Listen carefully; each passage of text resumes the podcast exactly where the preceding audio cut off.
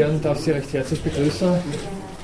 Letzte Veranstaltung oder letzte inhaltliche Veranstaltung in diesem Jahr oder in diesem Semester, Entschuldige. Äh, nächste Woche haben wir Prüfung, genau zu der Zeit, aufgeteilt auf zwei Tranchen.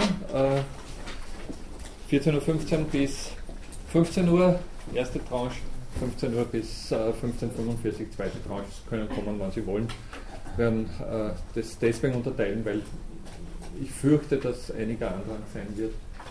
Ähm, wenn es nicht, also wenn es nicht schlimm ist, dann werden wir das einfach in der ersten Hälfte absolvieren und dann haben wir es hinter uns. Das ist natürlich auch eine Möglichkeit, wenn wir sehen, was sich da tut.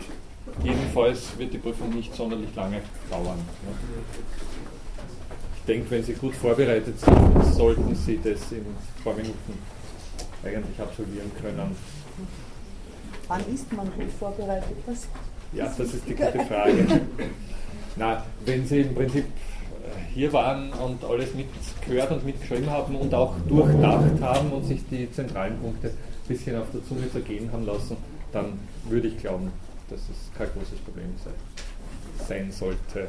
Ein paar Punkte werde ich auch heute wieder erwähnen und, und nochmal vielleicht in Erinnerung rufen und ein bisschen äh, sowas wie einen Überblick geben, einen kleinen. Ja. Zur Prüfung irgendwelche Fragen, äh, spezielleren? Aber es gibt schon weitere Termine. Ja, ja, es gibt selbstverständlich weitere Termine. Der nächstfolgende wird am 7. März stattfinden. 7. März dann von 12 bis 14 Uhr, beziehungsweise Contempore. Und äh, der letzte Termin wird dann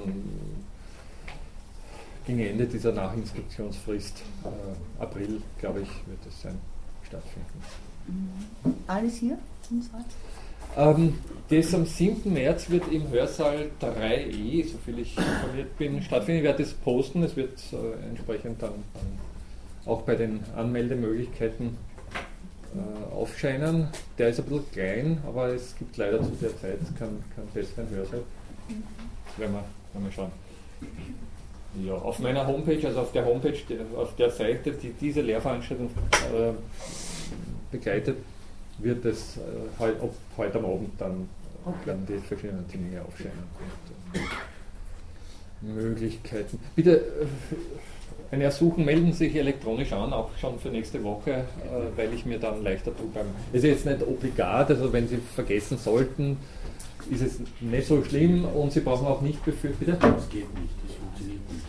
Ich habe jetzt. Äh, ich habe es gestern probiert. Gestern ging es noch immer. Dann kommt eine Sperre, weil nur irgendein Code fehlt oder so irgendwas. Man kann sie, also irgendwie gestern. Heute ist mir. Heute ist es Aha. Also gestern Abend bei mir. Also mir. Heute ist mir hat äh, vorige Woche jemand darauf aufmerksam gemacht und ich habe das dann in die Wege geleitet. Und Vielleicht ist das heute Also ich, ja.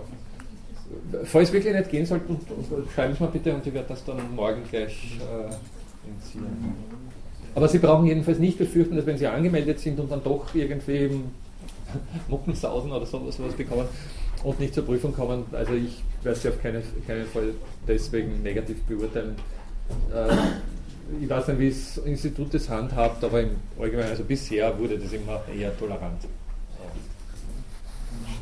Sagen dann, dann beseitigt oder wie auch immer. Diese Eingaben. Gut. Na gut, dann könnten wir dort fortschreiten, wo wir das letzte Mal aufgehört haben. Ich habe dieses ähm, nette Gedankenspiel, nette Gedankenexperiment von Bert Haminger erwähnt. Nochmal zur Wiederholung.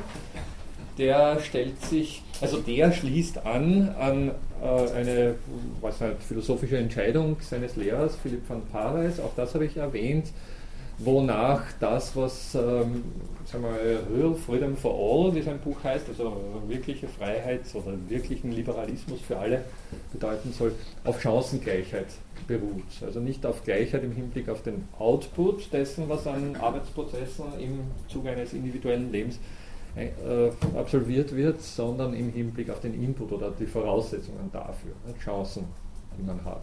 Also die Idee, die ja auch mit Thomas Paine angesprochen wird und die, glaube ich, soweit jetzt sehr verkürzend natürlich, äh, heute die am leichtesten argumentierbare äh, philosophische Gleichheitskonzeption ist, äh, die eben darauf beruht, dass man, weiß nicht, bestmöglich am Anfang seines Lebens in etwa gleiche Chancen hat wie alle, alle anderen Gesellschaftsmitglieder und von da aus dann mehr oder weniger sein Schicksal in, den, in die Hand nehmen kann. Ne? Wobei man natürlich darüber diskutieren kann, ob nicht auch Glück und Unglück äh, ungleich verteilt sind oder ungleich wirken. Ne? Und der eine, ich weiß nicht, zum richtigen Zeitpunkt am richtigen Ort ist und damit ja, im Alter von 20 mehrfacher Multimillionär und der andere, ich weiß nicht, einfach Pech hat in Folge oder sich aufschaukeln in das Pech, nicht? was ja sozusagen vielleicht noch das interessantere Phänomen ist, weil wir wissen alle, dass wenn wir irgendwie Frusterlebnis wegstecken müssen, dass unsere nachfolgenden Schritte dann naja, doch von Unsicherheit geprägt sind und damit unter Umständen stark beeinflusst sein können von dem Frusterlebnis, das wir gerade gehabt haben. Also das gibt sowas wie einen Feedback-Prozess. Erfolg sorgt für weiteren Erfolg und Misserfolg sorgt unter Umständen für weiteren Misserfolg.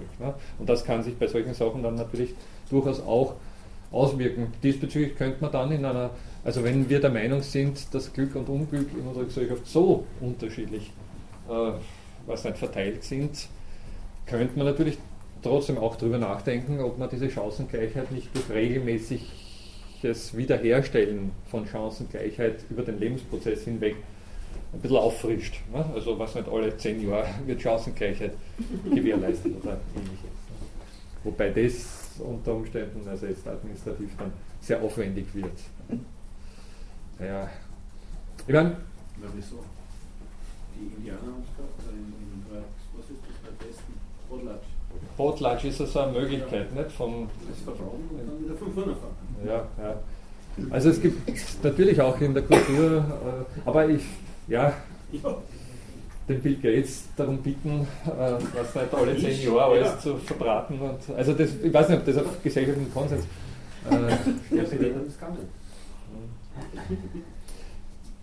das ist ein schwierig, also sozusagen Gleichheit herzustellen unter dynamischen Beziehungen und äh, unter Instanzen, die miteinander in Verbindung stehen, in vielfacher Weise miteinander in Verbindung stehen, nicht, äh, so wie wir Menschen eben unterwegs sind, ist, eine, würde ich mal sagen, hochkomplexe äh, Geschichte. Ne? Was immer auch, und das ist der wichtige Punkt bei der Sache, natürlich die Transaktionskosten in, in Rechnung stellen muss. Ne? Also sozusagen, selbst wenn wir uns vorstellen könnten, dass das in irgendeiner Art und Weise machbar ist, müssen wir uns vor Augen halten, unter welchen Kosten das machbar ist. Ne? Und ob diese Kosten dann nicht wesentlich höher sind als das, was dabei rausschaut. Ne? Wobei, äh, also das sind jetzt lauter Binsenweisheiten, Sie verzeihen, aber ich möchte trotzdem darauf hinweisen, auch äh, die Frage, was überhaupt Gleichheit ist und in welcher Hinsicht Gleichheit betrachtet wird, was eine wichtige Frage ist. Ne? Also sozusagen Gleichheit an monetärem äh, monetär, äh, Verfügbarkeit von monetären Mitteln ist eine Sache, Gleichheit an monetären Einkommen ist eine andere Sache, aber Gleichheit an, ich weiß nicht, äh, regenlosen, äh, halbwegs warmen Tagen in der Welt nicht? oder ich weiß nicht, äh, oder das Gegenteil an nicht zu heißen Tagen, angenehmen, was nicht, angenehmen Klima oder reiner Luft und was man sich alles vorstellen kann. Nicht? Oder ich weiß nicht jetzt. Es geht ja, äh, ist ganz interessant übrigens, dass diese, dieses Buch von Philipp van Paris dann, dann durchaus solche Diskussionen ausgelöst hat. Nicht? Also da ging es dann zum Beispiel auch um die Frage, ob jetzt, ich weiß nicht, äh, die Attraktivität unter Menschen in irgendeiner Art und Weise anders verteilt werden könnte. Nicht? Also wo sehr deutlich gewisse Chancen und Vorteile damit verbunden sind, dass manche Leute eben attraktiver sind als andere, nicht? für ihre Mitmenschen attraktiver erscheinen und damit natürlich von daher äh, andere Startvorteile nutzen können. Nicht? Bitte. Para, äh, PA, also so wie Paris, Paris, Paris und mit einem J nach dem I. Genau. Philippe, Philippe mit Doppel-P. Und Van V-A-N und dann Paris mit einem J nach dem I. Paris. Ja. Spricht sich das dann auf, auf äh, Belgisch aus, so viel ich informiert bin. Vor allem der Hamminger ja. nicht gefunden. Aha. Wie schreibt sich der? Hamminger mit Doppel-M, M. Hamminger, das ist ganz interessant. Der hat diese Schrift vorgelegt äh, und ist, so viel ich weiß, kurz darauf dann nach Afrika gegangen. Also Ich weiß nur, äh, er ist ein Schüler von, von Pareis, also hat bei ihm, glaube ich, sogar eine Dissertation gemacht oder ähnliches und äh, hat dann diese Schrift vorgelegt in diesem Journal. Wenn, wenn Sie wollen, also wenn Sie es interessiert, ich kann Ihnen da den, den Link schicken, oder den Link, zumindest das Zitat, also die, den genauen Titel dieser Schrift schicken. Äh, das lautet im Untertitel irgendwie so wie Could Jobs be like cars and concerts? Womit er meint, dass Cars und Concerts oder Konzerttickets, also Eintrittskarten für Konzerte, handelbar sind ja, und könnten Jobs in der gleichen Art und Weise gehandelt werden. Wer, wer mich anschreibt, dem schicke ich gerne den Titel, den genauen Titel dieser hm. Schrift. Äh, der hat kurz, der hat, soviel ich weiß, eigentlich nur diese eine Schrift vorgelegt und ist kurz danach dann als Entwicklungshilfe nach Afrika gegangen, wo er, es gibt eine Page, wenn Sie ein bisschen versuchen, in, intensiver zu googeln, also muss vielleicht ein bisschen, oder andere Suchmaschine, ich weiß jetzt nicht genau, wo ich das her habe, irgendwo habe ich ihn mal gefunden, es gibt eine Page, wo er eigentlich über seine Erfahrungen in Afrika berichtet, da hat er irgendeine Yacht gebaut, also, im, im, im, also nicht eine Luxusjacht, sondern ein Schiffernakel, mit dem er auf irgendeinem afrikanischen See unterwegs ist. Soweit ich das irgendwie erinnern kann. Na gut, egal. Dieses Konzept nochmal äh, im Detail. Also es geht um die Vorstellung, dass gleichsam ein Arbeitsrecht besteht, oder ein, Entschuldige, ein Recht auf einen Arbeitsplatz oder eine Einkommensmöglichkeit, müsste man genauer sagen. Also wir, wir alle sollten gleich verteilt ursprünglich, also am Anbeginn unserer äh, Arbeitsaktivitäten ein gleichverteiltes Anrecht auf Einkommensmöglichkeiten besitzen.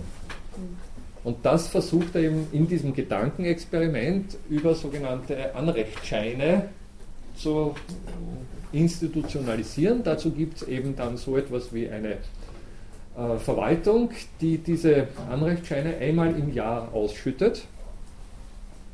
Anfang des Jahres, 1. Jänner zum Beispiel. Und zwar ähm, im Bezug oder in einem Verhältnis zu den vorhandenen Arbeitsmöglichkeiten oder Einkommensmöglichkeiten in dieser Gesellschaft. Gute Hamminger äh, schlägt folgende Zahlen vor, nämlich 5 Millionen arbeitsfähige Mitglieder dieser Gesellschaft, also im arbeitsfähigen Alter in dieser Gesellschaft, 4 Millionen Jobs oder 4, 4 äh, Millionen Einkommensmöglichkeiten. Beginn des Jahres bekommt jeder, jedes Mitglied dieser Gesellschaft vier Anrechtsscheine, braucht aber, um einen vollständigen Erwerbsarbeitsplatz zu bekommen, einnehmen zu können, fünf Anrechtsscheine. Ja?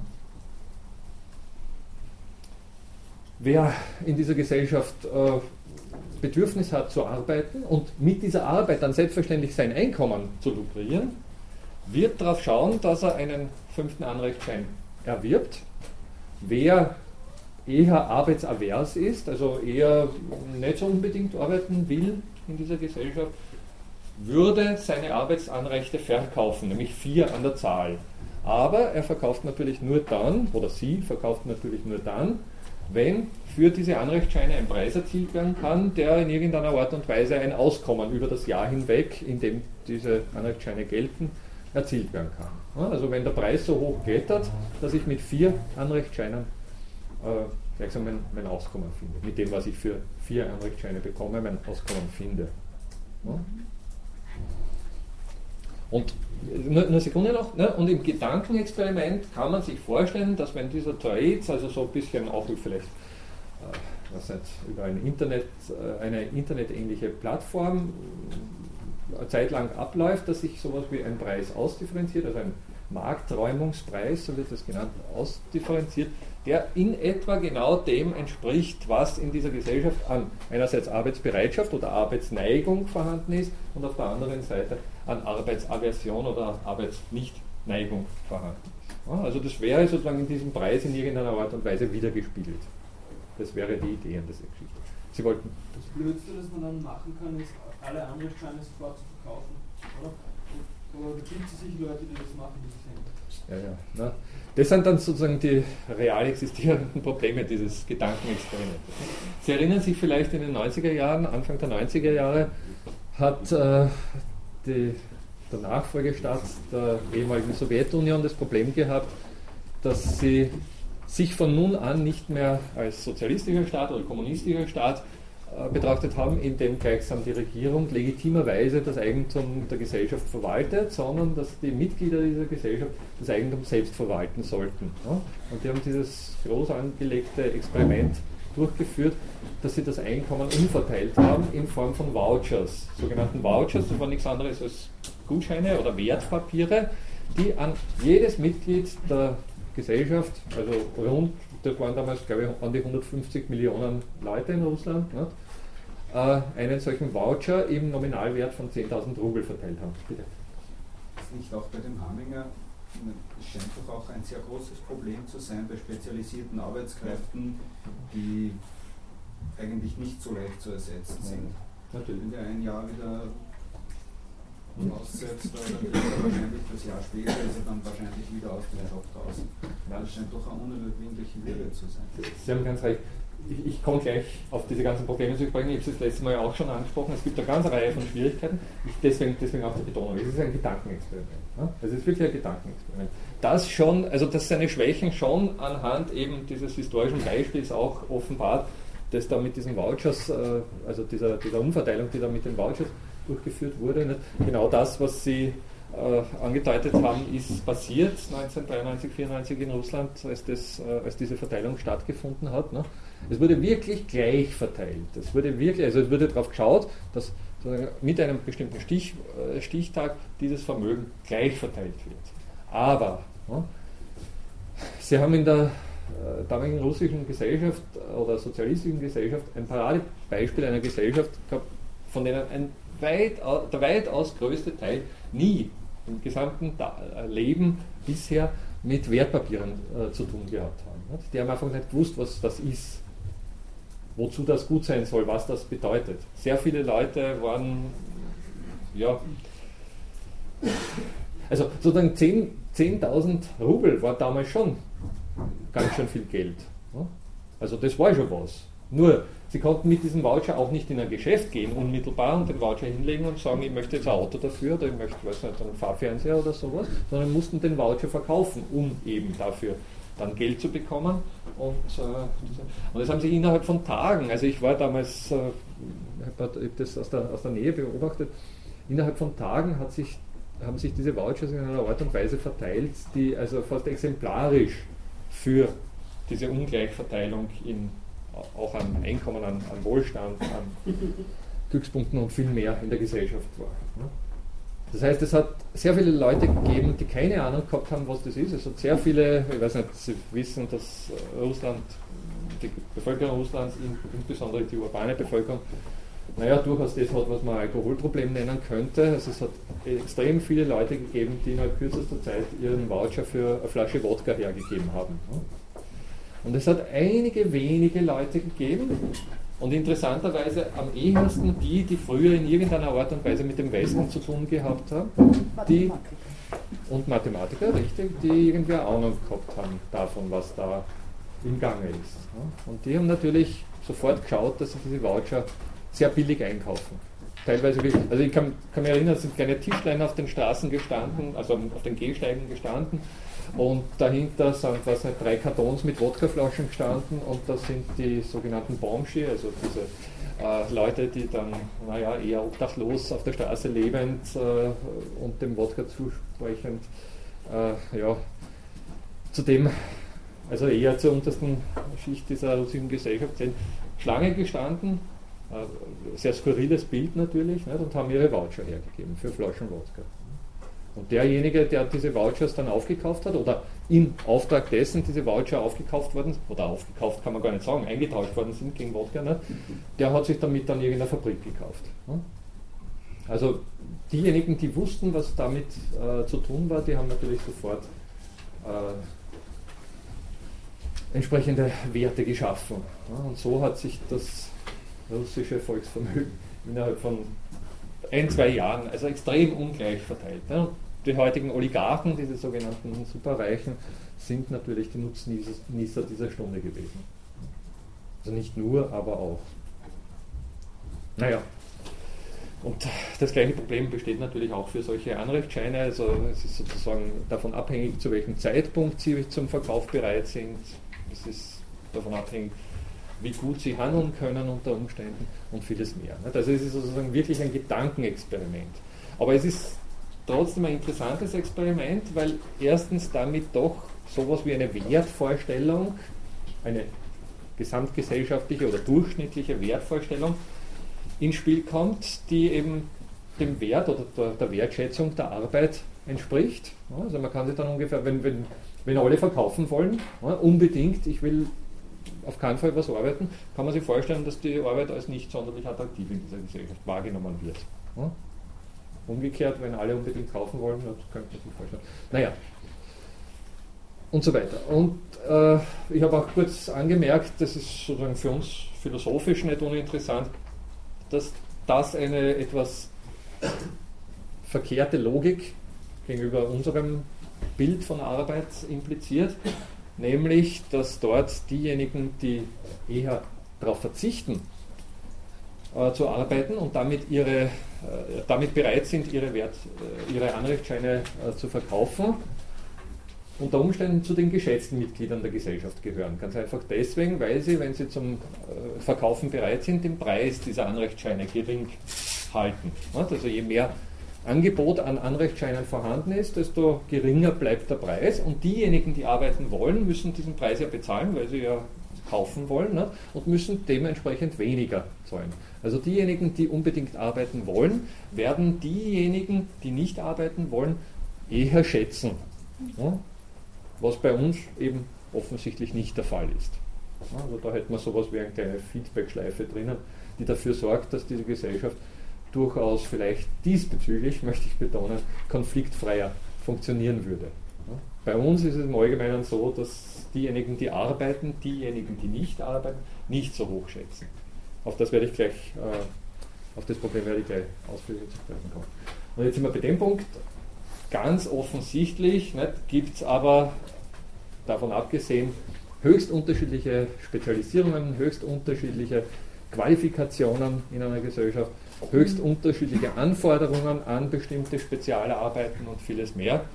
Und das lässt sich mit, diesem Ort, äh, mit dieser Art von, von Umverteilung natürlich überhaupt nicht auch nur annähernd mhm. äh, in den Griff bekommen. Äh, es wäre sehr, sehr wahrscheinlich oder eigentlich vorhersagbar, dass eher diejenigen Leute, die nicht so gut qualifiziert sind, die schlechte oder nicht so attraktive Arbeiten machen müssen, ihre Anrechtsscheine verkaufen würden und diejenigen, die denken, mein Job ist eigentlich eh ganz interessant, ne, taugt mir eh, mache ich eh gern, äh, eher kaufen würden. Und damit hätten sie sofort ein, eine enorme Arbeitskräfte-Nachfrage in den unattraktiven Jobs. Was man auf der anderen Seite sagen könnte, na gut, dann müsste dort mehr bezahlt werden aber dann müsste eben dort mehr bezahlt werden. Und das würde natürlich auf die Löhne zurückwirken. Und wenn Sie die Löhne mal in Bewegung setzen, also solange das Ganze nur den Preis der Anrechtsscheine betrifft, sagt man, okay, na, kann man sich vielleicht sowas wie einen Marktpreis vorstellen und ist von der sonstigen Wirtschaft unabhängig und verursacht nicht so viel Irritationen. Aber wenn das mal zurückwirkt auf die Löhne, dann haben Sie schon sehr massive Veränderungen in dieser Gesellschaft. Und wenn das sehr massiv auf die Löhne zurückwirkt, dann kann man sich alles vorstellen, bis hin zur Inflation, die wir natürlich überhaupt nicht brauchen können.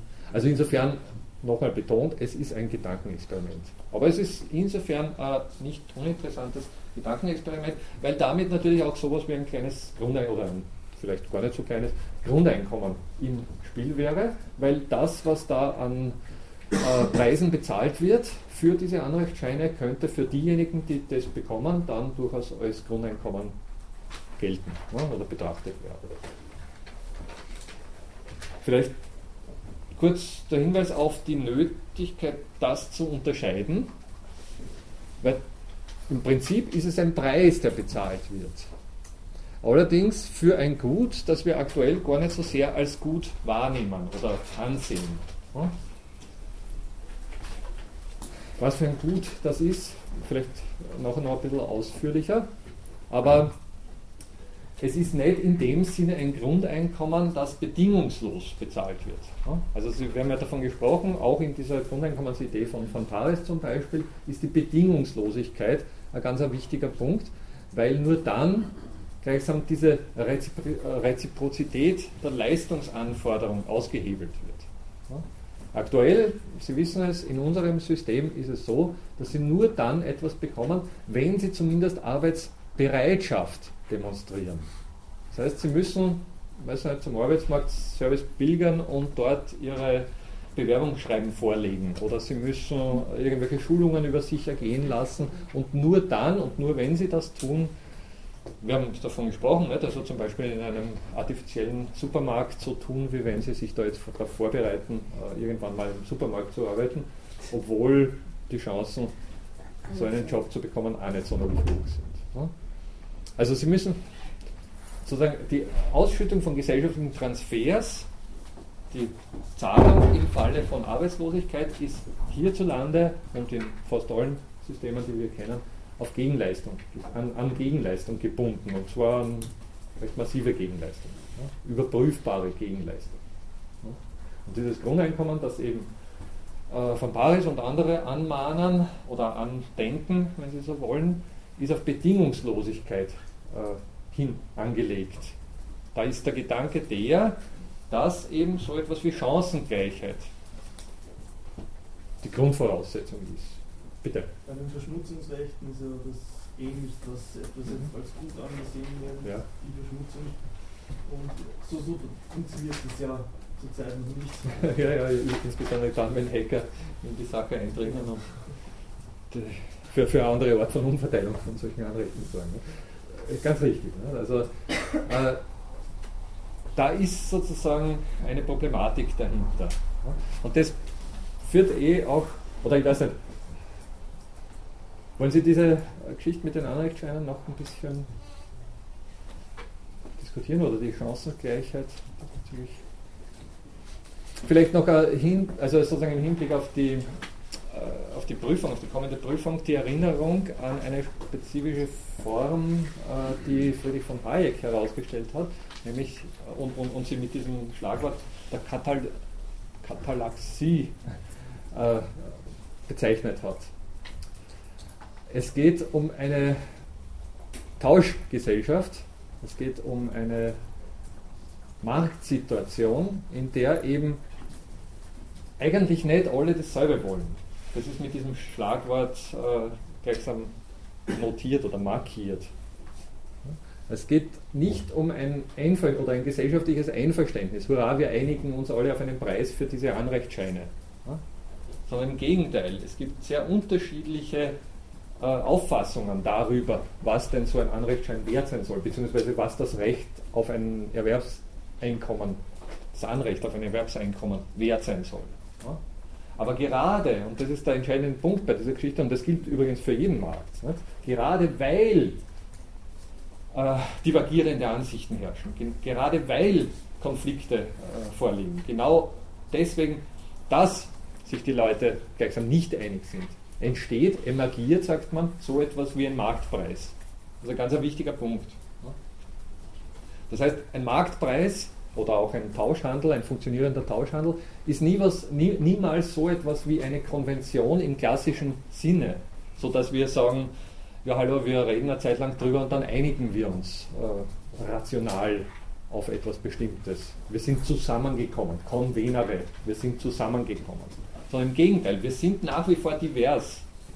Das ist sozusagen das Um und Auf von Marktpreisen. Sie wissen, dieser berühmte Unterschied zwischen Gebrauchswert, meiner individuellen Wertvorstellung und dem Tauschwert, demjenigen Wert, den der Markt festsetzt. Das ist der entscheidende Punkt bei Marktpreisen. Also dem, dem Gebrauchswert wird am Markt eben nicht entsprochen.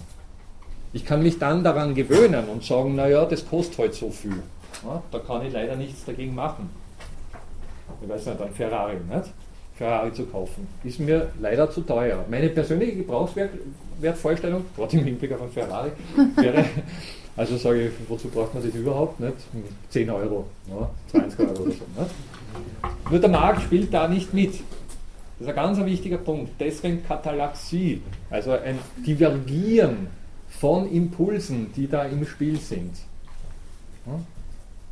Also man kann es nicht oft genug, es, es, klingt fast ein bisschen simpel, wenn man so äh, in dieser Art und Weise äh, betont, aber man kann es nicht oft genug äh, betonen. Es herrscht wirklich oftmals die Meinung vor, dass am Markt so etwas wie Einigung, Konsens erzielt wird. Ja?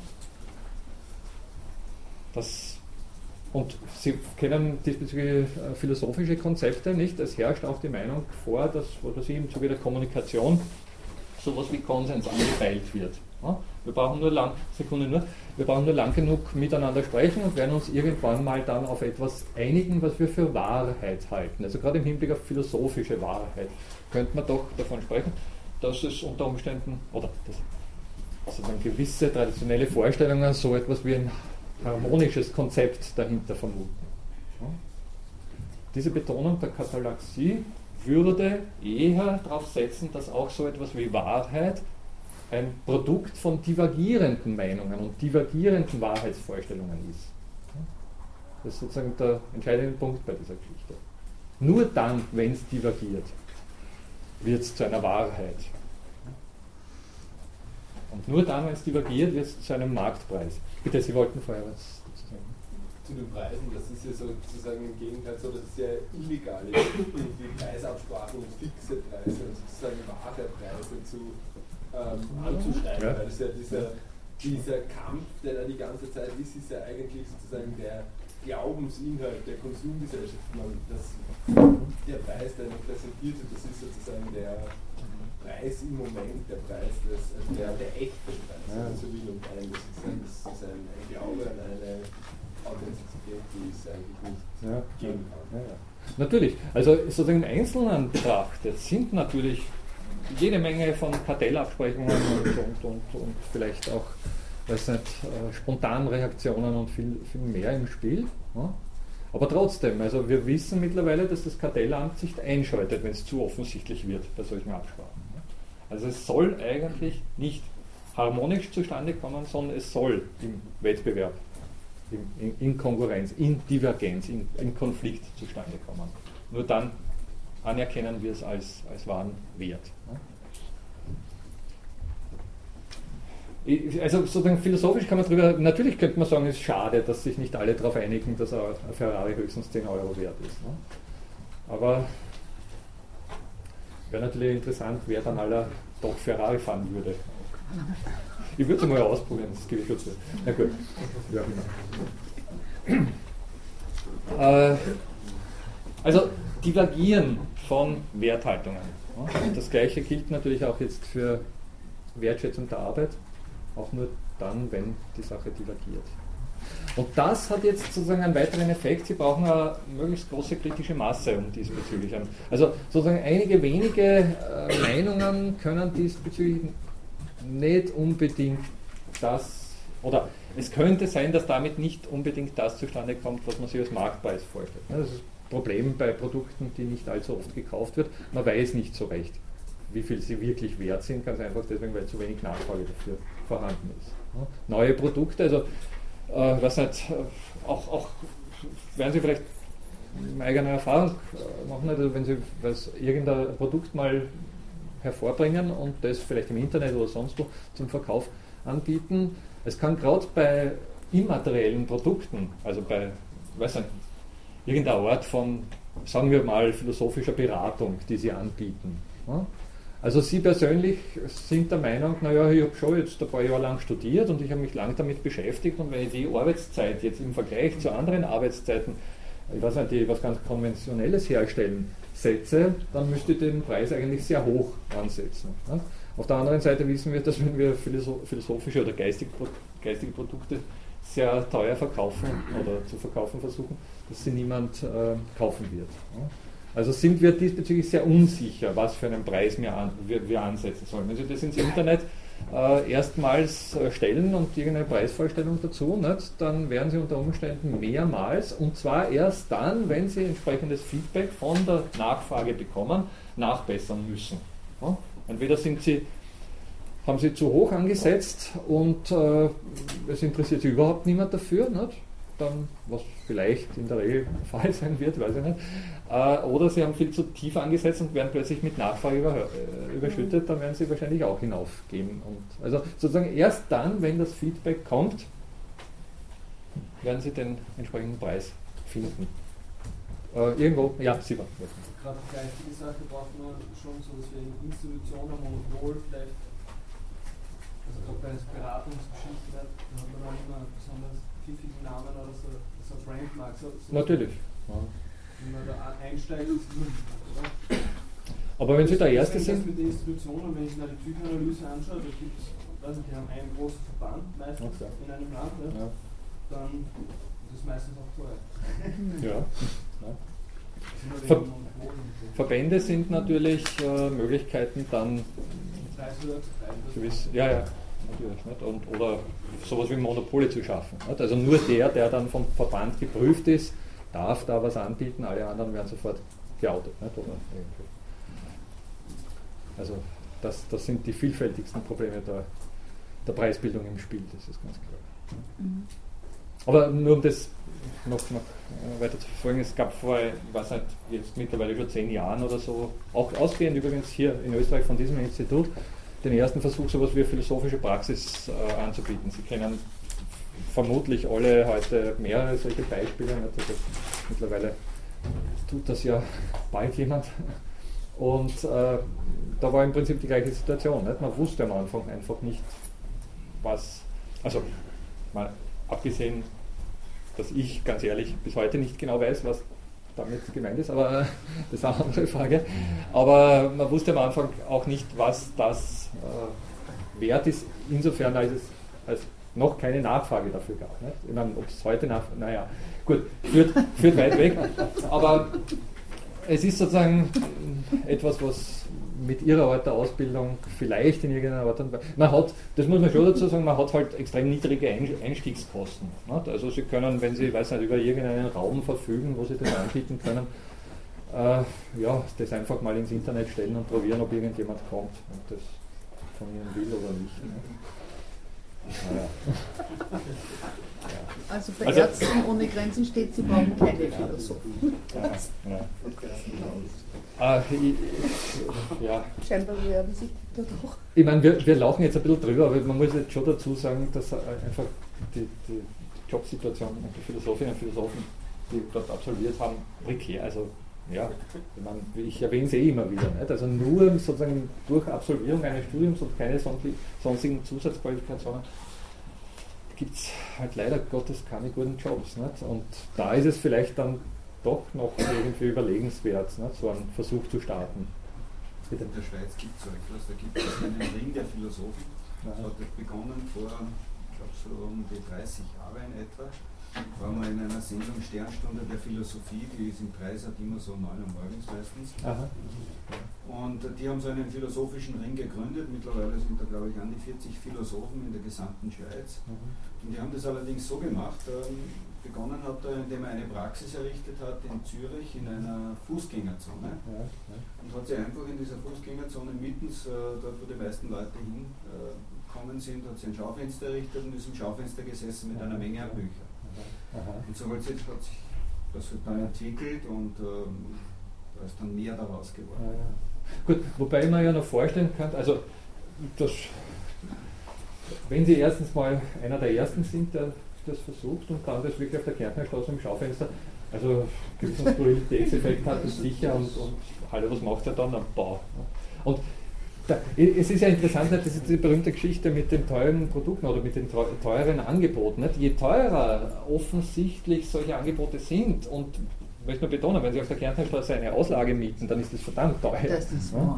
Also sozusagen, wenn ich jemanden sehe, der auf der Kärntnerstraße sowas anbietet, dann sage ich, ah, irgendwie, na, irgendwie muss der im Geschäft sein, weil sonst könnte er sich das nicht leisten, so eine Auslage zu mieten, also kann da unter Umständen was dran sein. Ne? Während wenn Sie, ich weiß nicht, irgendwo im Gemeindebau, weiß nicht, will jetzt keine, aber man kann sich vorstellen, nicht? Also, dass da unter Umständen, dann sind allerdings die Einstiegskosten nicht so, so gering. Ne? Gut, aber also da möge man sich überlegen, was, was eine Figur wie Sigmund Freud oder auch dann seine vielen, vielen Schüler äh, für die Psychoanalyse zum Beispiel getan haben. Nicht? Also rein diese, diese Perso Person, die so weltweit berühmt geworden ist und dann eine Bewegung ausgelöst hat. also vielleicht braucht es einfach noch eine Philosophin, einen Philosophen, der die ganze Bewegung auch, auch jetzt als Autorität so ein bisschen äh, pusht und damit Möglichkeiten schafft, die, die aktuell nicht vorhanden sind. Naja. Ja. Südamerika sind die Psychoanalyse um einiges niedriger. Ja. Unter anderem darum, was für ein Monopol gibt. Mhm. Ja. Kann man gut vorstellen, es ist halt ein bisschen schwer, jedes Mal nach Südamerika zu fahren. Aber vielleicht auch deswegen. Ja. Von mir hat das gemacht, Therapie gemacht über, wie heißt das Skript? In Englischland? Facebook. Nein, Skype. Skype. Ah, über Skype, ja, ja. ja. Der ist Brasilianer und kann zwar ausgezeichnet Deutsch, aber trotzdem mhm. denken wir dann doch Portugiesisch, hat er gesagt. Das ist nur der Therapeuten gesagt und hat das per Skype. Aha, spannend. Also ich weiß über ganze, äh, ganze Reihe von Sprachlehrern bieten mittlerweile über Skype an. Also wenn Sie, weiß nicht, äh, Chinesisch, Russisch, Spanisch, was auch immer lernen wollen, können Sie mittlerweile über Skype Stunden nehmen. Ne? Konversation. Genau, das war nämlich auch das war extrem billiger. Ja, na klar, natürlich. Stunde 20 Euro oder so. Ne? Und das ist schon ja. Es gibt, glaube ich, sogar bei Skype einen eigenen Dienst, wo Sie die Zeit äh, mitlaufen können und automatisch dann über PayPal äh, abbuchen, ne? ja. so lange die Stunde dauert. Ne? Spannend. Ne? Also auch das neue Formen der Arbeitsvermittlung zu, dem, äh, zu diesem philosophischen Ring ist vielleicht noch zu sagen, das war so ein Argument, ist davor gekommen, dass man gesagt hat, äh, es gibt ähm, eine große Masse, die, die eben zur Psychotherapie gehen mhm. und dass aber sehr, nicht alle Menschen sehr großes Vertrauen zu dieser Thematik der Psychotherapie hat, die und das nicht unbedingt sehr breit getreten, aber dann nach dem Motto keine exakte Wissenschaft äh, mhm. hier darbietet. Und in der philosophischen Praxis möchte man eigentlich einfach nur äh, Sinninseln schaffen, ja, so ja. das auch bezeichnen. Beziehungsweise den Menschen aufzeigen, wo Sinninseln zu finden sein könnten. Also die großen Probleme, die die Menschen heute umtreiben, die einfach für sich selber besser zu behandeln. Na, ohne Zweifel, also das grundsätzlich würde ich jetzt nicht bezweifeln, dass in unserer Gesellschaft, nicht, die doch eine relativ säkulare Gesellschaft mittlerweile ist, nicht, äh, Funktionen, die früher der Priester oder die Kirche allgemein ausgeübt hat, heute vielleicht von Philosophinnen und Philosophen übernommen werden. Also gerade Sinnsuche nicht? oder in bestimmten äh, Situationen des Daseins, nicht? Wissen, Krankheit oder weiß nicht, Ablehnung eines, Lebenspartners oder ähnliches. Kann es durchaus natürlich. Ist jetzt ein bisschen, da bin ich jetzt nicht ganz sicher, ob die Art von wissenschaftlicher, philosophischer Ausbildung, die wir hier versuchen zu vermitteln, äh, dabei groß hilft, nicht? weil das ist sozusagen doch eine eher andere Art. Der,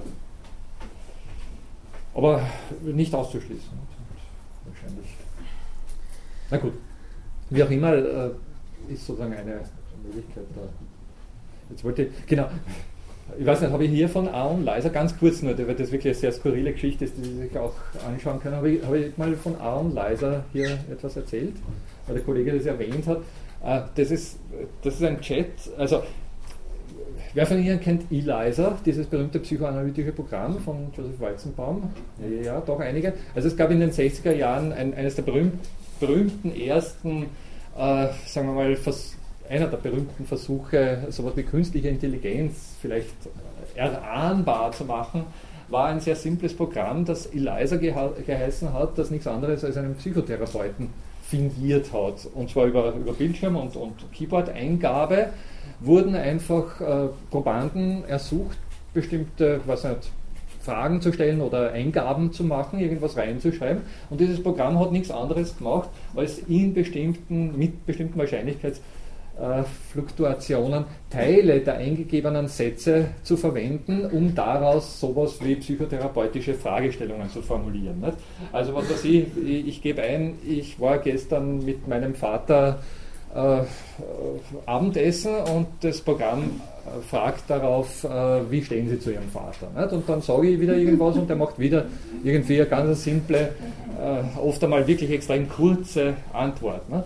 Und die Probanden wurden dann gefragt und siehe da, ein sehr großer Prozentsatz davon war voll der Meinung, dass sie da mit einem Psychotherapeuten äh, konversiert haben und haben auch wirklich die Effekte der Psychotherapie äh, gleichsam in diesem Gespräch äh, erkannt. Und es war wirklich ein sehr simples Programm. Dieses Programm hat jetzt vor kurzem jemand in seinen Chatroom gestellt. Aon Leiser heißt das ganze Ding, finden Sie unter diesem Begriff. Äh, und zwar, also Chatroom, denke ich, kennen Sie alle, nicht? Äh, hat das so eingerichtet, dass wer immer da in dem Chatroom äh, unterwegs ist, automatisch auf dieses Programm kommt und mit dem zu konversieren beginnt, so wie wenn ein anderer Chatroom-Teilnehmer mit ihm konversieren würde. Und das Ergebnis ist genial. Also das können Sie, es ist nicht ganz jugendfrei in jeder Hinsicht, weil die Leute äh, sich aber sowas von hochgeschaukelt haben in ihrer Skurrilität. Also ich würde mal sagen, dass Chatroom-Besucher vielleicht ohnehin ein bisschen dazu neigen, sagen wir mal, das Thema Sexualität in bestimmter Art und Weise, naja, nicht in den Griff, in den Griff zu bekommen oder was auch immer. Also, ist jetzt keine Pauschalierung, entschuldige. Entschuldigen Sie, falls, falls Sie selbst chatten. Aber wie auch immer, also da sind sehr skurrile Vögel unterwegs und die haben sich von diesem sehr simplen Programm, das nichts anderes tut, als quasi ihre eigenen Worte zu reflektieren oder wiederzugeben oder zu verwenden, sowas aus der Form bringen lassen. Das ist genial. Also das empfehle ich Ihnen, sich das anzuschauen. A ohne, also A, so wie dieses A, A oder heißt A ohne. Wer immer mir einen äh, äh, Mail schickt und das wissen will, wenn so viel sind, stelle ich es auf die Homepage. Äh, ich schicke den Link zurück. AON, also so wie die, äh, was ist es, ein, ein, Provider, ein großer, nicht? AON und dann Leiser, L-I-Z-A hinten dran, AON Leiser. Leiser. Leiser. E-Leiser hat das, Programm geheißen von, von Weizenbaum und das Ding heißt AON Leiser. Zumindest habe ich es so in der gedeckt. Okay. Ich bin jetzt nicht ganz sicher, aber. Äh, Sie wollten vorher noch. Es gibt auch eine, kennen Sie die Heidegger-Maschine? So ein ähnliches Programm. Da kann man einen Satz eingeben und es wird dann in Heidegger übersetzt. Da würde ich fast glauben, das ist sozusagen die Rationalisierungsgefahr für philosophische Praxen, weil dann können Sie unter Umständen. Die, da, kaum ist der Beruf entstanden, ist er schon wieder wegrationalisiert von solchen Dingen. Das ist fürchterlich. Na gut. Ja, äh, kommen wir zum äh, vielleicht abschließenden letzten wichtigen Punkt dieser Lehrveranstaltung. Diese Geschichte der, äh, sagen wir mal, Umverteilung in, in Form eines Grundeinkommens lässt sich in gewisser Hinsicht als, ja, die Amerikaner sagen Income Maintenance dazu, allgemeiner betrachtet Welfare System oder Wohlfahrtssystem, Sozialstaat, wie auch immer, aber rein theoretisch, philosophisch betrachtet Gemeingut betrachten, als ein Gemeingut betrachten. Und zwar insofern, als es der Gesellschaft im Prinzip zugute kommt. Es ist sowas wie eine Absicherung, aber es hat diesen typischen Gemeingutcharakter, der darin beruht, dass es individuelle Anreize gibt, äh, das Ding auszunützen. Gemeingüter sind so äh, seltsame Güter, die erstens mal eben solche Anreize schaffen. Gemeingut wird von der Gesellschaft geschaffen, aber es gibt einen Anreiz, das individuell auszunutzen, was die Gesellschaft äh, geschaffen hat. Und es gibt darüber hinaus Schwierigkeiten für die Gesellschaften, äh, dieses Ausnützen zu kontrollieren. Also ist jetzt ein bisschen theoretisch, aber ein simples Beispiel. Nicht? Ein öffentlich ausgestrahltes Rundfunkprogramm schafft natürlich die Gesellschaft, indem sie diesbezüglich ähm, Steuern bezahlt oder auch Rundfunkeinnahmen kassiert oder ähnliches. Nicht? Also es gibt sowas wie ORF-Gebühren. Aber diese ORF-Gebühren, das wissen viele von Ihnen, nehme ich an, die alle, naja, ich will nichts unterstellen, sind schwer zu kontrollieren. Das heißt, Sie können eigentlich nicht zu vertretbaren Kosten garantieren, dass irgendjemand free ridet. Free Riding ist ein berühmtes Problem von Gemeingütern, also gleichsam nichts beitragen, aber konsumieren. Also das heißt, ich kann Fernseh schauen, ohne dass ich äh, ORF-Gebühren zahle und der Staat wird sich oder die KIS oder die, der ORF schlechthin wird sich schwer tun, das zu kontrollieren. Das haben Gemeingüter so an sich, das ist eines der großen Probleme. Nicht? Deswegen gibt es einen Impuls oder eine Tendenz zum Ausnützen von solchen Gemeingütern und die Tendenz wird dadurch verstärkt, dass sie Vorbildwirkung entfaltet. Ja? Nämlich dahingehend, also nicht nur, weil ha, der zahlt nichts, das ist eine gute Idee, der zahlt ja nichts, sondern eher dahingehend, dass sie sagen, der nichts, äh, der free ridet auf meine Kosten und deswegen bin ich nicht bereit, etwas zu zahlen, was der eben dann frei nützen kann.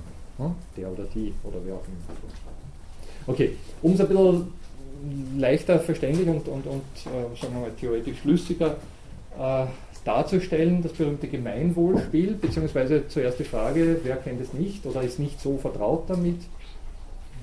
Na doch, genug, dass man es ja, erwähnen kann. Ne? Das Gemeinwohlspiel geht so, dass eine Handvoll Probanden in einen gemeinsamen Topf etwas einzahlen. Die bekommen eine Spielsumme, ein Spielgeld und können in einen gemeinsamen Topf äh, diese Summe oder einen Teil davon oder gar nichts einzahlen. Und der Versuchsleiter verdoppelt das, was in diesem Topf drinnen ist, dann, nachdem die eingezahlt haben, und teilt zu gleichen Teilen diese Summe dann wieder aus.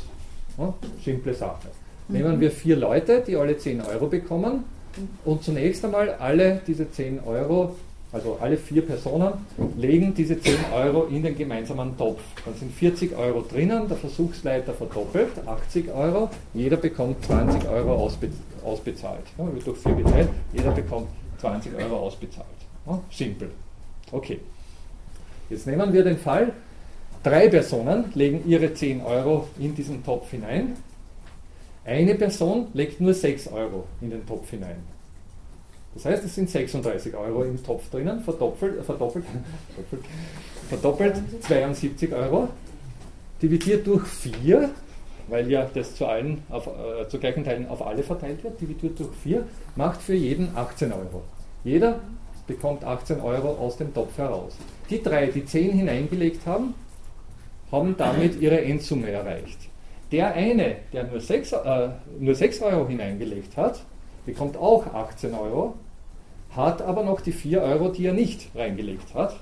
Das heißt, er hat 22 Euro. Mhm. Ja, das ist leicht nachzurechnen.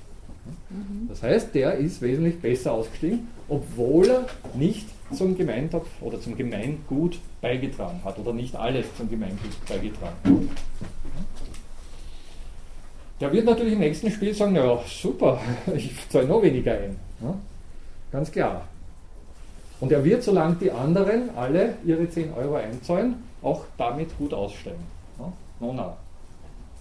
Allerdings, was werden die anderen tun? Die werden sofort sagen, na hallo, Entschuldige, der profitiert, also der profitiert von unserer Zahlungsbereitschaft, das will ich nicht mitspielen, ich zahle auch nichts ein.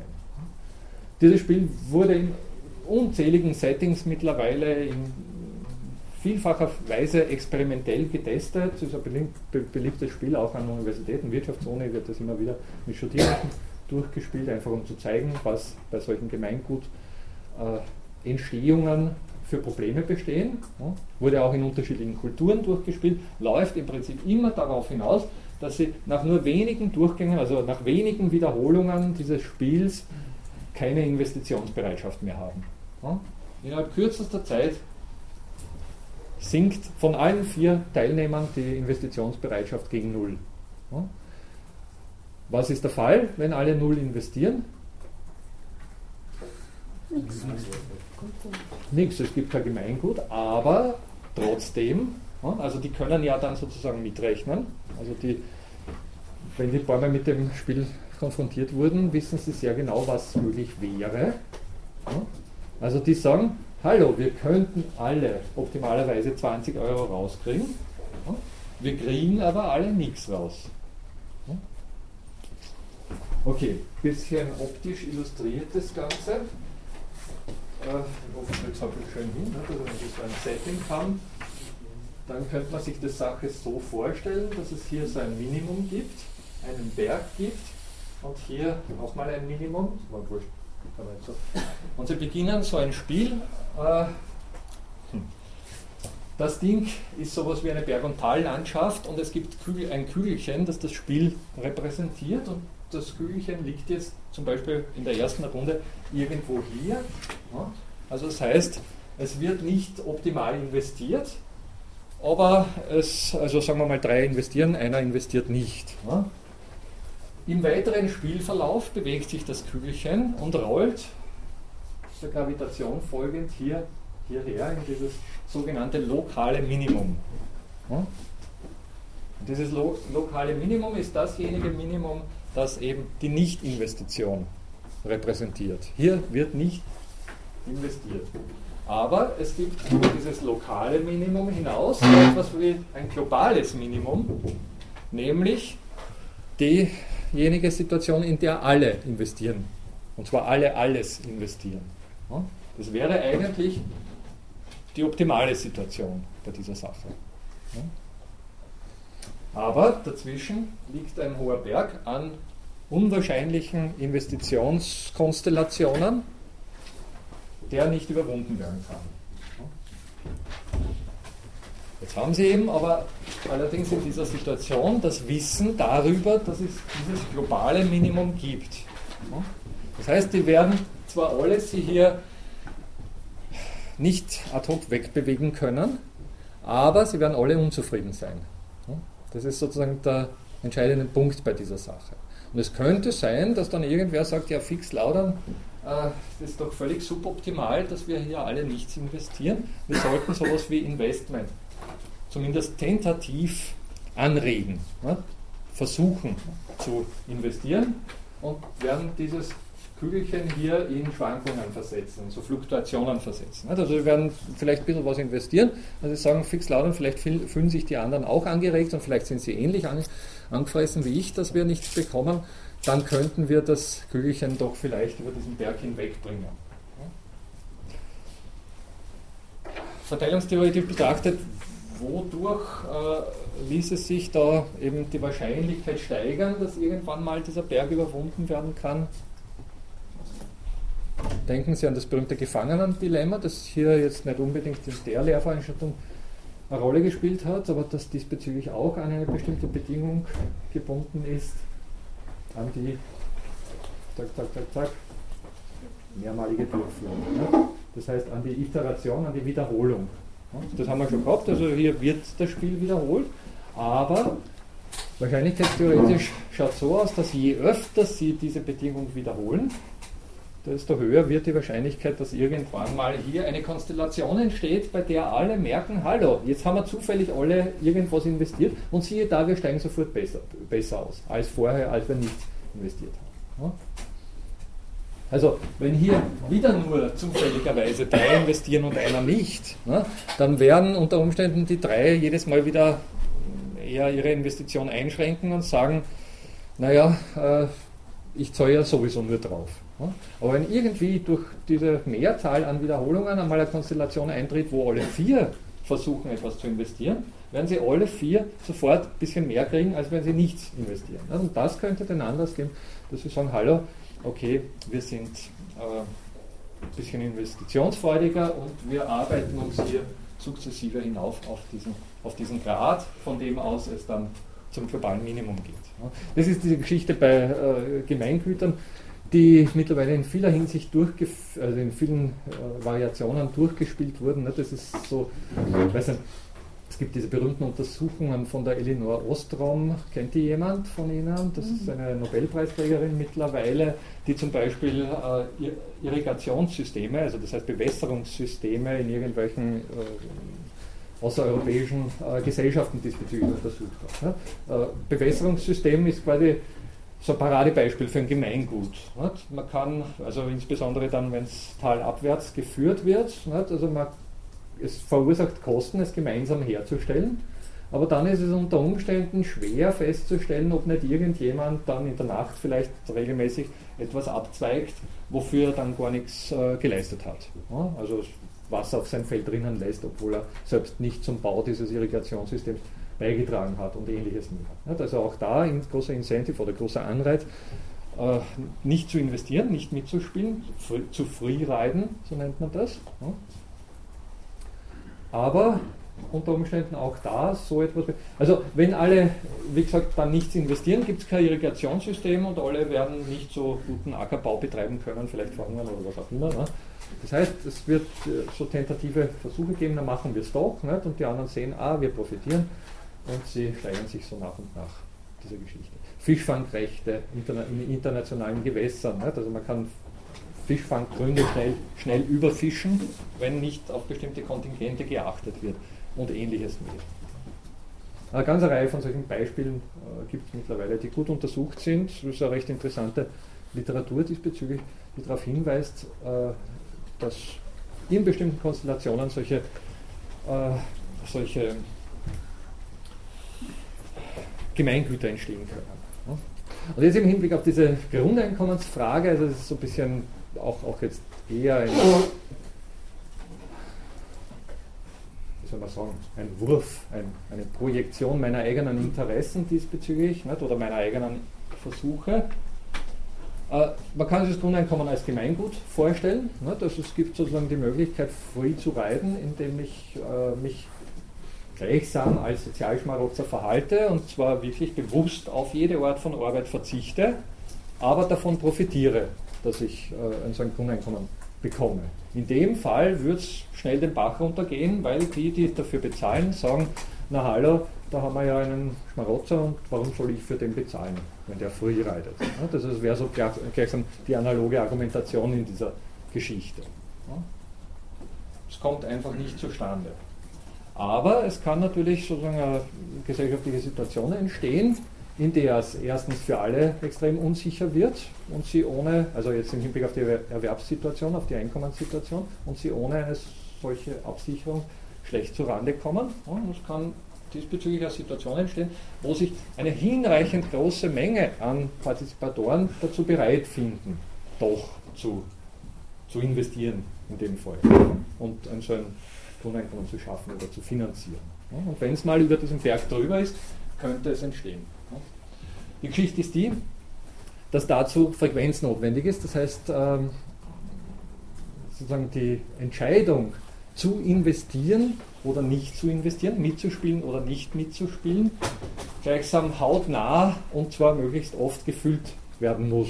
Oder die, die, sozusagen die Situation, in der ich mich entscheiden muss, hautnah gefüllt werden muss. Jetzt ist es allerdings in unserer Gesellschaft so, dass diejenigen, die einen äh, Erwerbsarbeitsplatz haben, und einen relativ fixen, sicheren Erwerbsarbeitsplatz haben, vor solchen Entscheidungen nicht oft zu stehen kommen oder so gut wie nie. Nicht? Also wenn sie pragmatisiert sind, insbesondere, dann sind sie irgendwann mal in dieses System, System eingerastet und werden nie wieder gefragt. Das heißt, sie müssen solche Entscheidungen nicht treffen und werden diesbezüglich auch relativ geringe Wahrscheinlichkeit aufweisen, für so ein System zu sein.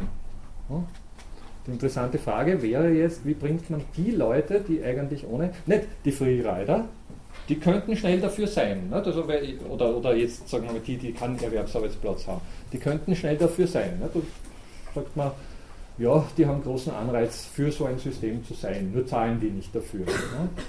Wie bringt man die dafür, die, die dafür zahlen, dazu, dass sie für ein solches Ding sind? Und jetzt beschäftige ich mich mit einem so einem kleinen Gedankenexperiment im Anschluss an dieses Bert Hamminger Experiment, das darauf beruht, dass man erstens mal die Gruppe der Teilnehmer entsprechend herabschraubt, das heißt relativ kleine Gruppen von Menschen in diese Situation zusammenfasst, in der eben solche Entscheidungen getroffen werden müssen. Und zum anderen die Frequenz dieser Entscheidungen entsprechend erhöht das Downscaling, also das Herunterbrechen auf relativ kleine Gruppen, hat damit zu tun, dass, wie wir vorher gesagt haben, die Qualifikationen in gesamtgesellschaftlichen Tauschgemeinschaften oder in solchen Anrechtsverkaufsgemeinschaften zu inkompatibel sind. Ne? Also es gibt eben unterschiedliche Spezialitäten, es gibt unterschiedliche Arbeitsanforderungen, es gibt unterschiedliche Qualifikationen. Das heißt, die lassen sich schlecht tauschen, aber man könnte sich vorstellen, dass zum Beispiel nur, ich weiß nicht, die in der Gastronomie, ein, ein Beispiel, wo es unter Umständen ganz gut funktionieren würde, äh, die Angestellten eines Restaurants, wenn das ein größeres Restaurant ist, sagen wir zehn Angestellte, die alle in etwa, die, also nicht jetzt der Koch mit den Kellnerinnen oder Kellnern, mhm. sondern die Kellner untereinander, ne? mhm. die alle dieselbe, ungefähr selbe Arbeit tun, untereinander in dieser Art und Weise sich so ein Anrechtssystem äh, zurechtlegen. Darf ich es nur äh, ausführen und komme ich gleich auf, auf Fragen äh, zurück. Und der zweite Punkt, die Häufigkeit der Entscheidungen würde damit gewährleistet werden, dass man die unter Umständen sogar, könnte man sich vorstellen, tagesspezifisch entscheiden lässt, ob sie äh, heute arbeiten oder nicht. Das ist jetzt sozusagen das größere Problem im Hinblick auf die Transaktionskosten, weil natürlich der Arbeitgeber restlos überfordert wäre, wenn die tagesaktuell sagen, hallo, ich kann mich heute wieder entscheiden, will ich arbeiten oder nicht und will ich damit dann äh, Anrechte kaufen von, von anderen äh, Teilnehmern dieser Tauschgemeinschaft, um denen sowas wie ein Grundeinkommen zu finanzieren. Also Sie erinnern sich, der Kauf der Anrechte ermöglicht denen, die verkaufen, gleichsam das Überleben. Und da kommt jetzt mein spezifischer Vorschlag ins Spiel, den Sie sich auch im Internet anschauen können. Äh, die moderne ICT, also die Informations- und Kommunikationstechnologie, bietet mittlerweile eben Möglichkeiten, solche Tausch- oder solche Interaktionen doch in handhabbarem Ausmaß äh, durchzuführen. Es geht im Konkreten um eine äh, Mobiltelefon-Applikation, die ich Ihnen auch gerne nach der Stunde zeigen kann. Ich habe sie auf meinem Handy drauf und Sie können sich auf meiner Homepage herunterladen, so Sie über ein Android-Mobiltelefon verfügen. Da lässt sich die Sache dann durchprobieren und, und, und, und, selbst spielen. Es ist ein Simulator, der das, was ich gleich erkläre, im Prinzip äh, vorführt. Es geht darum, dass Sie, weiß nicht, zum Beispiel in der Früh noch im Bett liegend von Ihrem Mobiltelefon geweckt werden und zu einer Art Auktion gebeten werden, im Zuge deren Sie, wenn Sie heute arbeiten wollen, Anrechte ersteigern oder, wenn sie heute nicht arbeiten wollen, ihre Anrechte versteigern. Und damit denen, die vice versa arbeiten wollen oder nicht arbeiten wollen, so etwas wie ein, eine Einkommensgarantie zukommen lassen. Das heißt, es ist im Prinzip eine solche Sache, die den Anreiz, hier über diesen, über diesen äh, Berg hinüber, hinüber dadurch findet, dass individuell, und zwar täglich so etwas wie Freizeit konsumiert werden kann. Ein Sabbatical, wenn Sie so wollen. Sie kennen, wir haben das, glaube ich, letzte Woche angesprochen, das Sabbatical ist unter den Bundeslehrern zum Beispiel, Sie kennen dieses System, nicht? also Sie arbeiten fünf Jahre lang oder Sie bekommen fünf Jahre lang 80 Prozent Ihres Einkommens und können ein Jahr davon dann blau machen. Weltreiseunternehmen oder was auch immer. Das wäre sozusagen wesentlich kleinräumiger, wesentlich äh, kurzfristiger, nämlich unter Umständen auch täglich. Ja? Und sie würden sich über diese Auktion tagtäglich äh, so etwas wie einerseits die Möglichkeit, ein Einkommen zu erwerben, indem sie arbeiten, andererseits aber auch die Möglichkeit, so etwas wie ein Grundeinkommen zu erwerben, indem sie auf ihre Arbeitsanrechte verzichten, zuspielen können.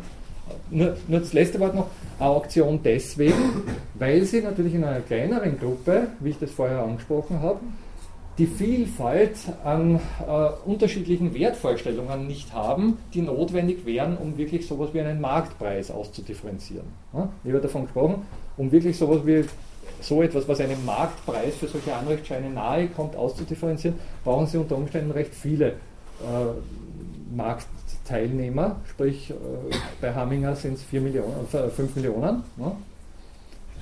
Das hätten Sie in einer Gruppe von was nicht, 10 Angestellten natürlich nicht. Deswegen Auktion. Das heißt, die einigen sich auf diesen Marktpreis nicht im Zuge eines, sagen wir mal, äh, heterogenen äh, Tauschversuchsverfahren, sondern im Zuge einer Auktion. Das heißt, es gibt so etwas wie einen Ausrufungspreis. Wer damit einverstanden ist, akzeptiert. Hiermit habe ich zum Beispiel äh, akzeptiert zu arbeiten und damit äh, Anrechtsscheine zu kaufen. Oder hiermit habe ich zum Beispiel akzeptiert, nicht zu arbeiten und damit Anrechtsscheine zu verkaufen. Ja? Und das, was gerade Ausrufungspreis ist, ist eben der Preis für diese Anrechtsscheine. Wenn ich nicht damit einverstanden bin, wird dieser Preis hinauf oder hinunter lizitiert, je nachdem, wie viel Angebot und Nachfrage von Seiten der anderen Teilnehmer in dieser Auktion vorliegt. Ja, wenn zu viel arbeiten wollen, dann wird der Preis eher natürlich hinauf äh, lizitiert und wenn umgekehrt zu wenig arbeiten, werden das Gegenteil. Ne? Also da würde, das macht dieses Ding äh, elektronisch. Wie gesagt, Sie können es ausprobieren. Ich nenne das, weil es so nett klingt, äh, Jobsharing Doodle. Ein Doodle, ich weiß nicht, ob Sie darüber schon gestolpert sind, ist sowas wie ein Koordinationstool genau. im Internet, mit dem Sie äh, Termine koordinieren können. Also wenn Sie fünf Leute auf einen Termin miteinander einigen, äh, zu, äh, zu einigen versuchen, dann dauert es in der Regel recht lange, bis alle per E-Mail dann hin und her geschrieben haben, na, ich kann da nicht, aber ich könnte vielleicht da oder so. Und der, dieser Doodle, dieser ursprüngliche Doodle ist nichts anderes als eine Maske, wo sie vorweg schon eingrenzen. Nicht? Also da kann ich auf keinen Fall, also das für alle sichtbar gleichsam auf einer Internetseite ausstellen, hier kann ich nicht, hier kann ich nicht, hier könnte ich und hier kann ich wieder nicht und so weiter. Nicht? Und die anderen sehen das sofort und können ihrerseits einschränken und dann geht die Sache entsprechend schneller.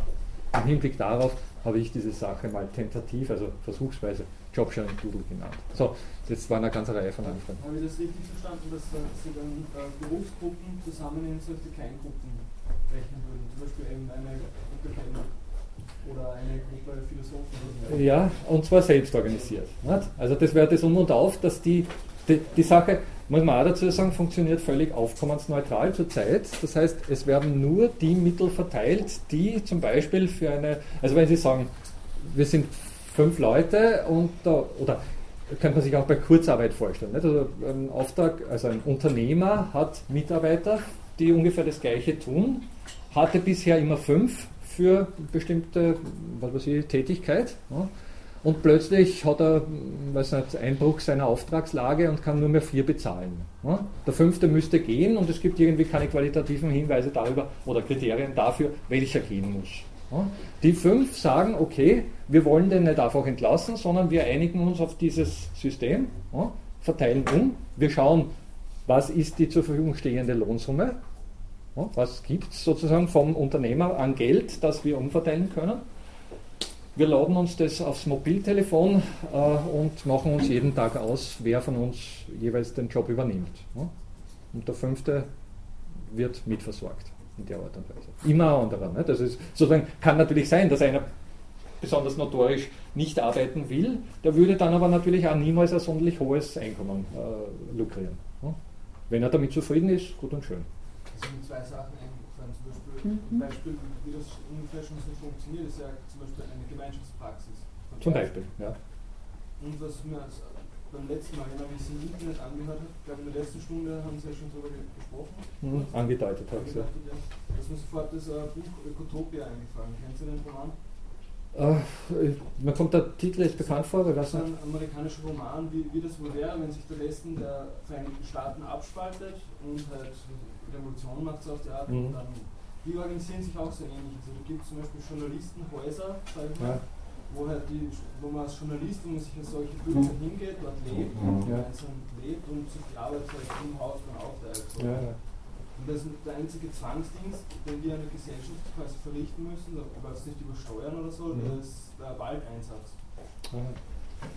Also vielleicht also bei meinen. Ich finde den Roman nicht schlecht, weil das ist schon ansatzweise so ähnlich ja, organisiert ja.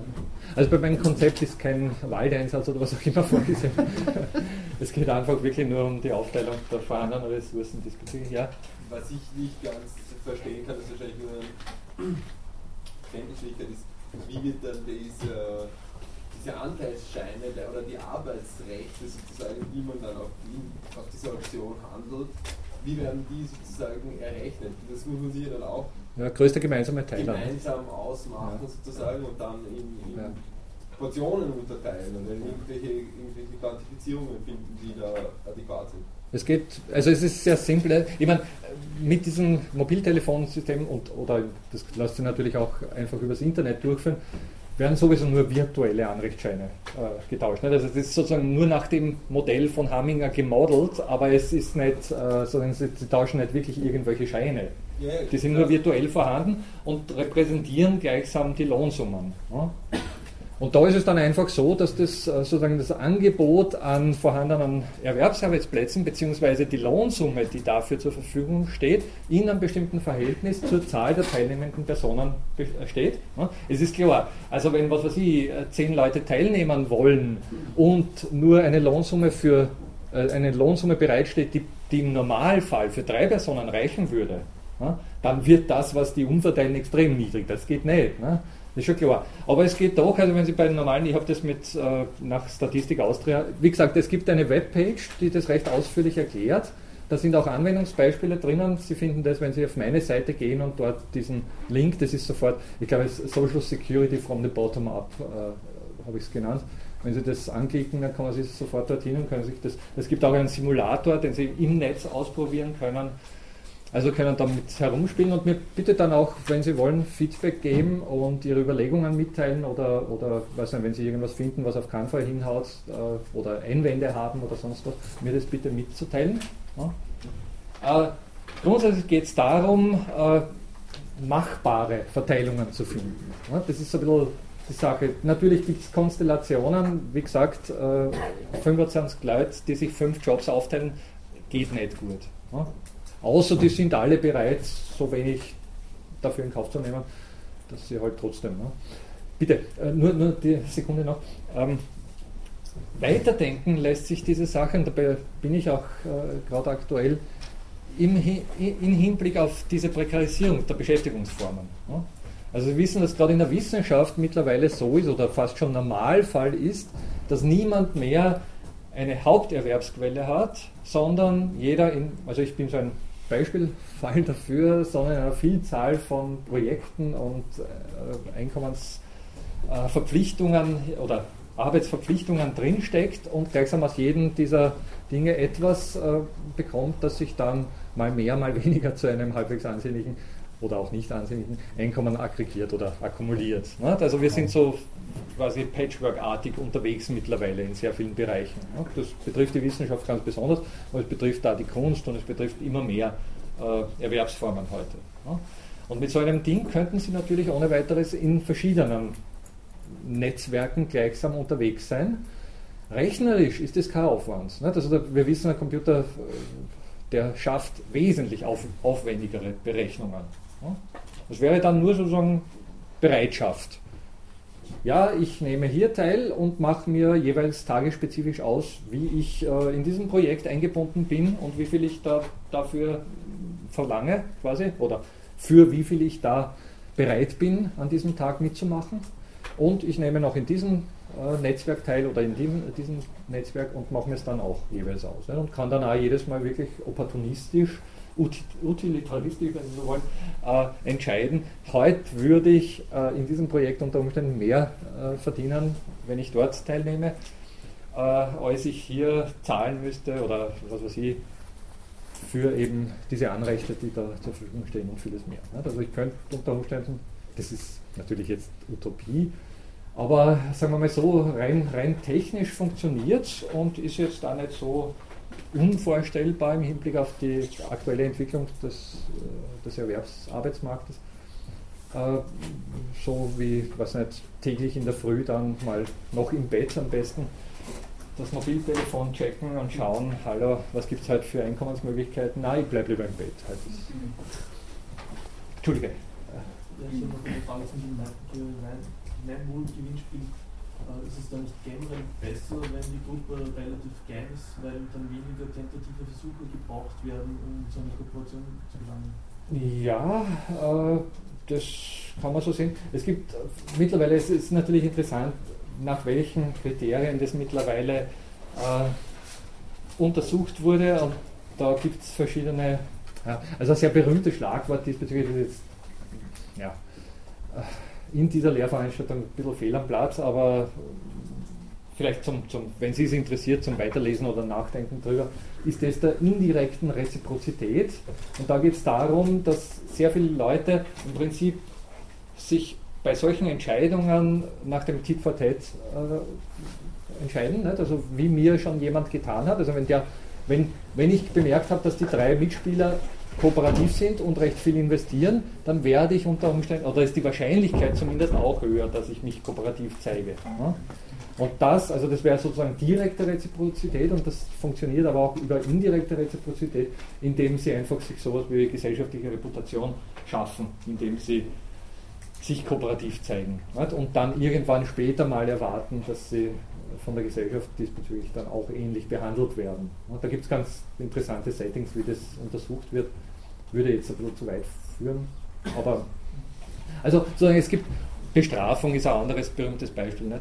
wie man solche äh, Kooperationswahrscheinlichkeiten oder Investitionswahrscheinlichkeiten steigern kann. Nicht? Also wenn die drei, die bemerken, dass da einer nicht investiert, sich darauf einigen, den zu bestrafen, ja, dann wird natürlich dessen, also wenn der zahlen muss, wenn die draufkommen, ne, dann wird natürlich den, dessen Investitionsverhalten unter Umständen sich anders entwickeln.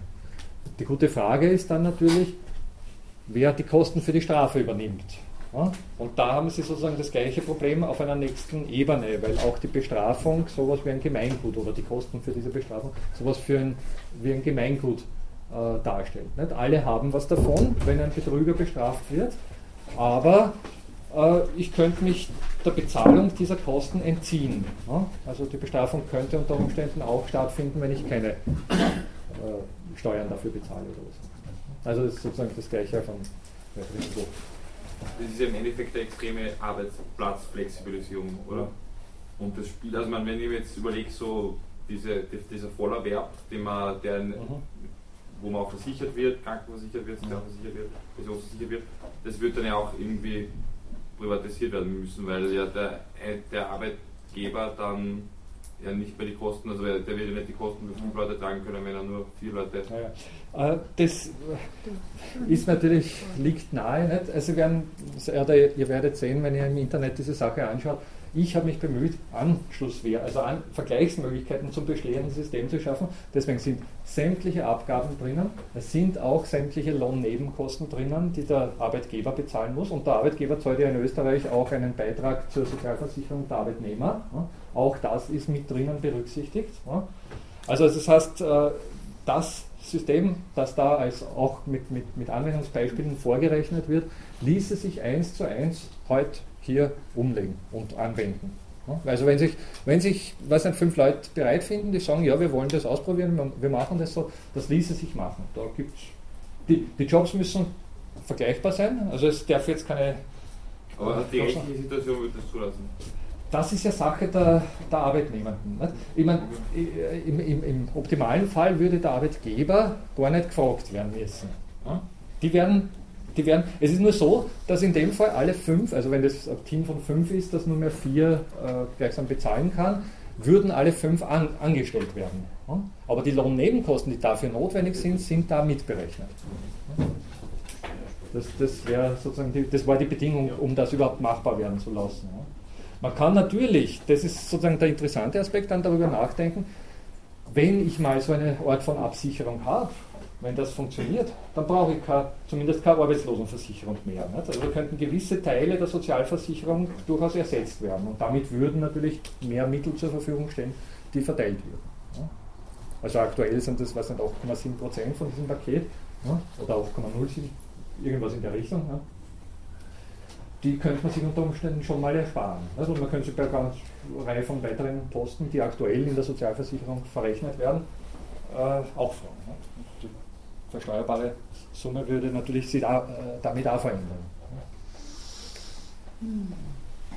Ja. Aber es funktioniert nicht nur dann, wenn es irgendwie ein, ein konstantes Über- oder Angebot von Arbeitskräften gibt. Die Folge des Beispiels ja. fünf Leute in der Firma, vier braucht es, aber ja. die vier braucht es unbedingt. Sonst rennt es einfach nicht. Beispiel, was macht man, wenn zwei Leute sagen, aber was machen heute machen wir einen Campingausflug gemeinsam? Dann sind die zu dritt, haben zu wenig Arbeitskraft, das kann das nicht passieren. Ja, bei dieser, das, das verläuft eben zu einer Option. Ne? Und irgendeiner entscheidet sich früher. Einer ist entscheidungsfreudiger. Nicht? Also der, der als erster gebucht hat. Ne? Also, was weiß ich, jetzt, werden, jetzt steigen die, die Zahlen dessen, was an Grundeinkommen verteilt wird oder an, an eben Arbeitsloseneinkommen verteilt wird. Ne? Und irgendeiner von den, es sind, es sind zwei, die prinzipiell halt nicht wollen, aber einer ist ein bisschen entscheidungsfreudiger und drückt früh aufs Knöpfel. Der hat dann. Der hat, das wird lizitiert, nicht? wie bei einer Auktion oder hinunterlizitiert, je nachdem, was gerade für ein Angebot-Nachfrage vorhanden ist. Ne? Irgendeiner ist der Erste und der andere hat das Pech gehabt und muss zumindest am heutigen. Natürlich, also sozusagen eine optimale Aufteilung kann nicht erreicht werden. Ne? Also wenn es vier Arbeitende braucht, dann müssen, wenn, wenn nur drei arbeiten wollen, muss einer zugewiesen werden. Der hat der Pech gehabt, weil er sich zu spät entschieden hat. Ne? Aber er hat unter Umständen am nächsten Tag wieder die Chance äh, mitzusteigern und dann zum Zug zu kommen. Also es kann schon sein, dass irgendwer so bleibt, dass irgendwann sagt, du musst jetzt arbeiten. Der, der wird zugewiesen. Nicht? Also wenn, wenn entweder sind alle äh, Möglichkeiten für Arbeit vergeben, dann wird einer aufs Nichtarbeiten zugewiesen, oder es sind zuerst alle Möglichkeiten für Nichtarbeiten vergeben, dann wird zur Arbeit zugewiesen, nicht? automatisch. Sie können das ausprobieren im Internet oder auf, wenn Sie es runterladen. Sie sehen, wenn, wenn dann, Sie können auch äh, mitverfolgen, wie sich die jeweils anderen entscheiden. Die werden vom Computer simuliert, also Sie spielen gleichsam gegen computergenerierte Agenten in diesem Spiel. Sie sehen, wie sich die entscheiden und Sie sehen auch, wann es knapp wird. Nicht? Also Sie sehen, wenn Sie zum Beispiel selbst auf so einen Nicht-Arbeitsplatz, also ein Nicht-Arbeitseinkommen äh, reflektieren, nicht? dann sehen Sie, hallo, jetzt haben Sie schon sehr viele dafür entschieden, jetzt gibt es nur mehr einen, jetzt muss ich schnell sein, zum Beispiel. Oder umgekehrt, wenn Sie auf Arbeit treffen. Das würde den Urlaub dann auch mit einschließen. Dann müsste ich meinen Urlaub verwerten oder verkaufen. Ja, ja. Äh, also das ist sozusagen tagesspezifisch, Sie können das monatsspezifisch, jahresspezifisch und die Urlaubstage einrechnen. Das ist sozusagen hier äh, im Internet aktuell ist es anklickbar, ob Sie Jahres. Dann bin ich angewiesen, wenn ich jetzt zwei Wochen wegfahre, bin ich angewiesen, dass ich jeden Tag verkaufe. Ja, das ist die Frage, wie Sie dann Urlaub regeln. Nicht? Also das ist sozusagen noch einmal die Frage, ob Sie dann überhaupt aus, dem, aus der Auktion draußen sind und sowieso Ihr Urlaubsgeld kassieren. Ne? Das glaube ich schon. Naja, dann, also wenn, wenn von fünf Leuten vier Arbeitsplätze vorhanden sind und einer macht Urlaub, dann haben die anderen vier einfach keine Arbeit. Nicht? Dann ist sozusagen für die... Der fünf Monate oder vier Wochen jeder Urlaubsanspruch oder fünf Wochen hat.